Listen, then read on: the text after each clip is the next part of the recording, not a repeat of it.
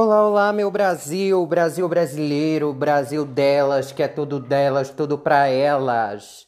Estamos começando mais um Travesti no Podcast. E aí, de boa?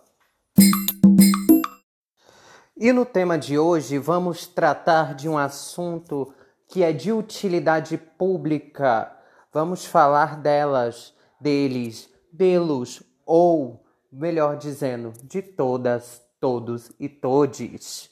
Vamos falar sobre corpos e corpas trans e como que papai e mamãe vão lidar com a situação. Meu filho é trans, minha filha é trans. E agora, o que faço?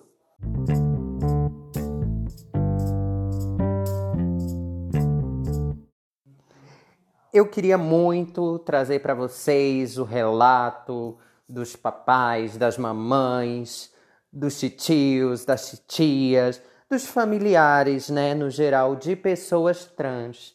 Mas, como a gente sabe, a gente está vivendo num momento de quê? De pandemia. E vivendo num momento de pandemia, a gente não consegue ter essa aproximação de maneira que a pessoa se sinta acolhida, porque a gente vai falar de vidas, né? A gente vai falar de corpos e corpas marginalizados, de corpos e corpas excluídos e excluídas de dentro da sociedade que a gente vive atualmente. Então, vamos lá de um papo de travesti para a sociedade, contando um pouco como foi no meu caso e de algumas amigas. Na minha casa, eu sou a única atualmente, não sei que o futuro aguarda, não é mesmo, Brasil? Fica aí a dica. Filha trans dentro de um seio familiar composto por um papai, uma mamãe e exatos 10 filhos.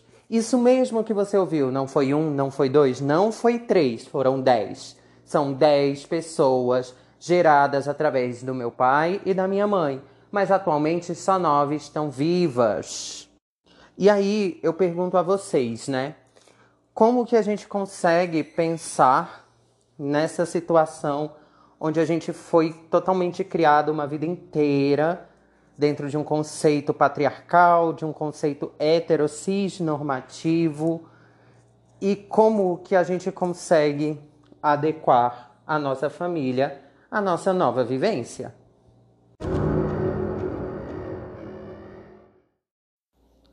O primeiro ponto é que a gente não consegue é muito difícil, porque, como no meu caso, eu cresci numa família patriarcal. O que é uma família patriarcal? Vocês me perguntam. Ai, o que é uma família que vive nos conceitos da família tradicional brasileira puritanista passada pela igreja quando colonizaram o nosso país? E aí eu respondo a você: é uma família composta por um pai hétero normativo com uma mamãe hétero normativa que se casam dentro dos caminhos do Senhor e aí compõem uma família. E compondo essa família, eles tentam passar valores cristãos para que a sua geração possa perpetuar toda aquela ideia bonita de família que a gente acompanha nas novelas, nos seriados, nos filmes, aquela coisa bem família margarina e família Coca-Cola. Inclusive, Coca-Cola patrocina a gente se você puder.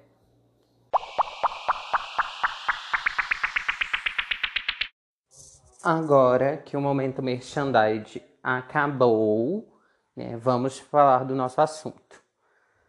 Então, gente, é, você que é pai, você que é mãe, você que é irmão, você que é familiar, você que é amigo, de uma pessoa trans, a primeira coisa que você deve fazer é tananã, tananã,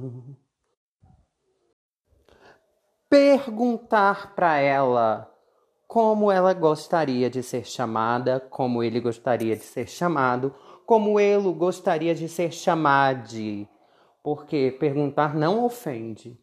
Perguntar ajuda a gente a entender o outro, a entender a outra, a entender o espaço onde nós vamos ocupar na vida daquela pessoa.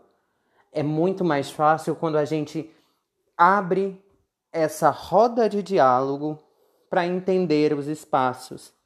Não é chegando e fazendo perguntas ofensivas ou usando os pronomes que você estava acostumado, acostumada a usar. Não. Porque principalmente agora vou soltar o segredo maior sobre tudo isso. E vocês estão preparadas, preparados ou preparades? Segura aí um pouquinho, roda a vinheta.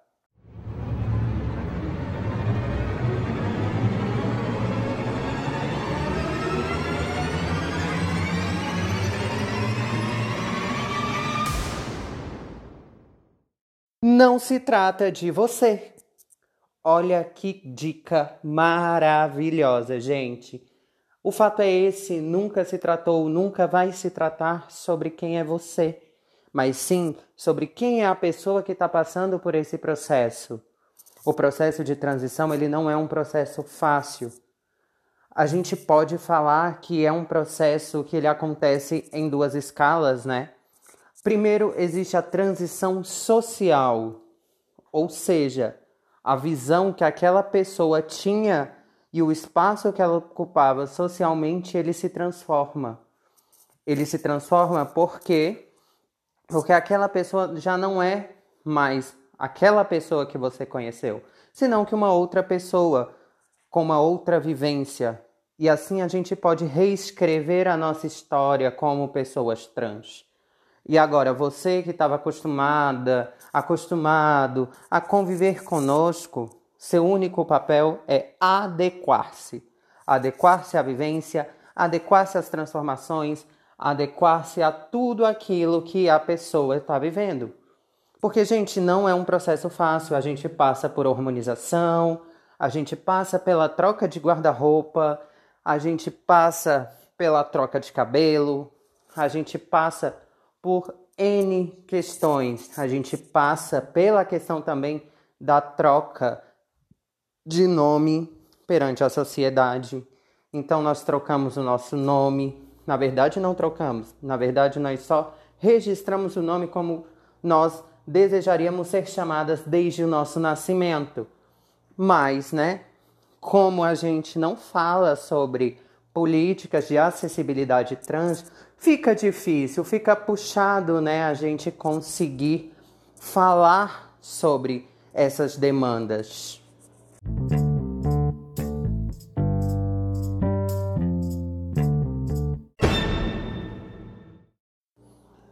E agora chegamos ao final do nosso programa. Chegamos ao momento onde eu chamo vocês para uma pequena reflexão.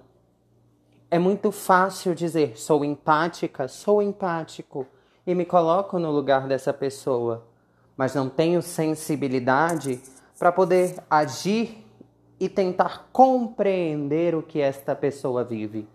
Por isso, antes de julgar uma pessoa trans, analise o contexto social, analise que nós vivemos no país que mais mata mulheres trans e travestis no mundo, o país líder em mortes de homens trans vítimas do suicídio, analise que nós vivemos em uma sociedade que exclui esses corpos e que nos negam afeto, desde o seio materno, o seio paterno, até mesmo nos ambientes de relacionamentos amorosos.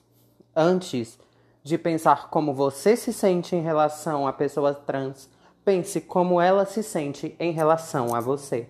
Beijos de luz e ficamos por aqui com mais um programa Travesti no Podcast. E aí, de bona?